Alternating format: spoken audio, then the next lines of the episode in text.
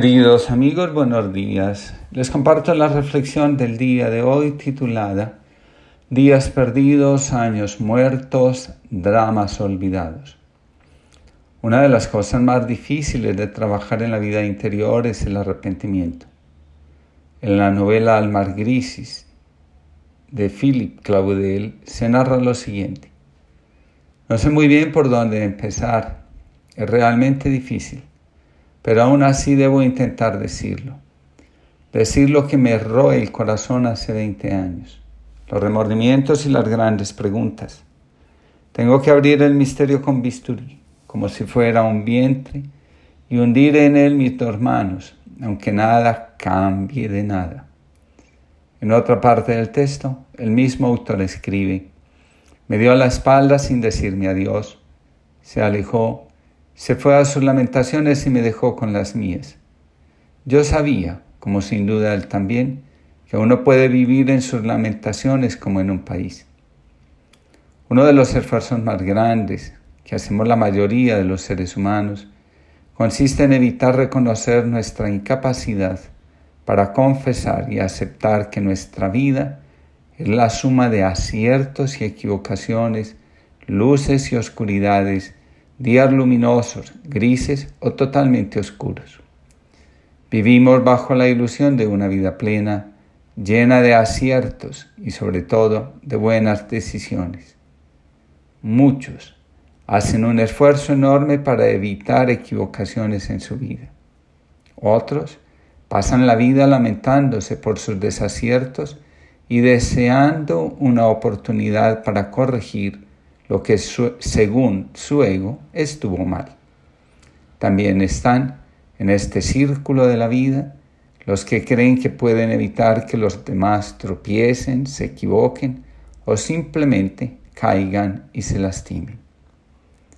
El mayor sufrimiento que he visto es el de las personas que lloran las ocasiones perdidas, los juicios equivocados, los actos impulsivos que derrumbaron sus sueños, las inhibiciones, inhibiciones inexplicables que les privaron de la alegría y la realización de sus metas. ¿Quién de nosotros no se ha arrepentido alguna vez de las cosas que ha hecho en su vida o de los rumbos que ha tomado? Dice un autor, ¿qué pasa cuando se pierde la esperanza? ¿Qué sucede cuando se extravía el camino? ¿Cómo continuar sin fuerzas? ¿Dónde se aprende el arte de vivir? Philip Claudel nos dice, el ser humano está lleno de limitaciones y de pasiones. Es un ser que se culpa y reniega. En él hay una parte que siempre quiere rectificar, hacer las cosas de la mejor manera.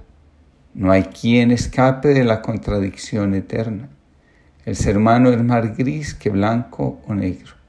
El alma humana es una mezcla de luz y sombra.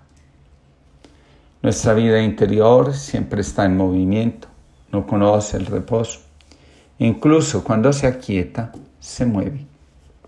En lo profundo de nuestro ser, la quietud es movimiento. También allí, la inquietud es enfermedad, dolor y sufrimiento.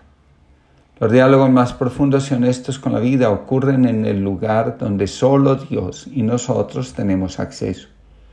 Cuando nos apartamos de los afanes de la vida exterior y nos silenciamos, nos aquietamos, nos acogemos, empezamos a percibir los movimientos profundos que se dan dentro de nosotros. En ese instante se producen en nuestro interior sentimientos de tristeza, cólera, vergüenza, o deseos de corregir el pasado. A todo lo anterior se, se le denomina arrepentimiento. Sin este, no es posible lograr el despertar de la conciencia. En la parábola del hijo pródigo encontramos la siguiente escena.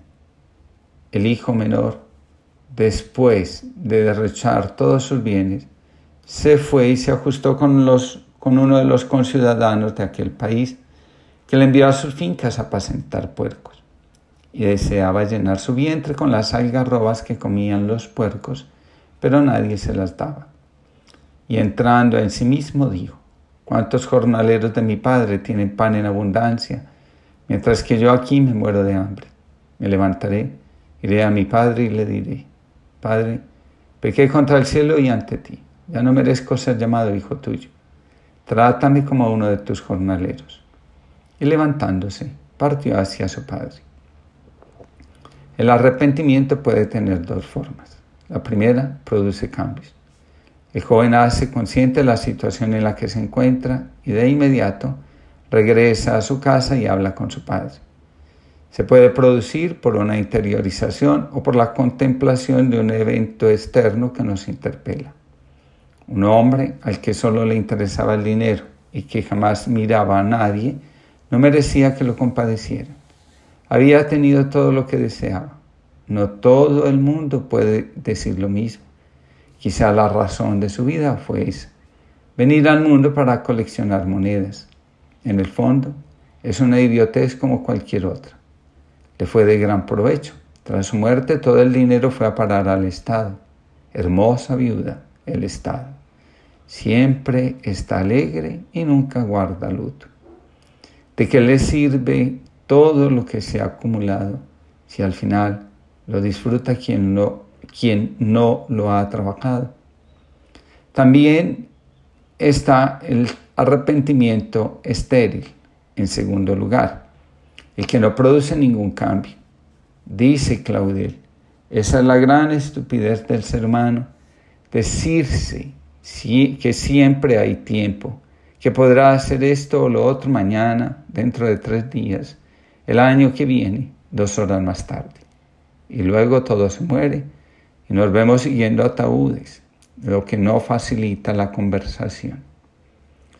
¿De qué se arrepiente la gente? La mayoría de las personas de lo que más se arrepienten es de lo que dejaron de hacer.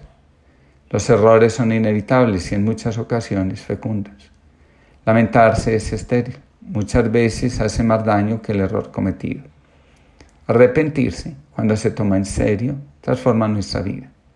Escribe un autor, los seres humanos se arrepienten de haber empleado mal el tiempo que han vivido, pero eso no siempre les lleva a emplear mejor el tiempo que les queda por vivir. El arrepentimiento nos transforma cuando en lugar de mirar hacia el pasado, miramos hacia lo que viene. Quien se toma la vida en serio, aunque se equivoque muchas veces y tenga que arrepentirse igual cantidad de veces, irá por la vida con la certeza de haber sabido vivir. En la novela Almas Grises se encuentran las siguientes palabras.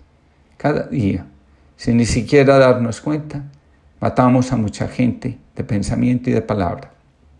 Bien mirado, al lado de todos esos crímenes abstractos, los asesinatos reales son escasos. El equilibrio entre nuestros deseos culpables y la realidad absoluta solo se da en las guerras. Señor, mi corazón es pobre, me siento de barro, soy como arcilla abandonada que espera las manos del alfarero. Pon tus manos, Señor, tu corazón en mi miseria y llena el fondo de mi vida de tu misericordia. Que todos tengan una linda jornada.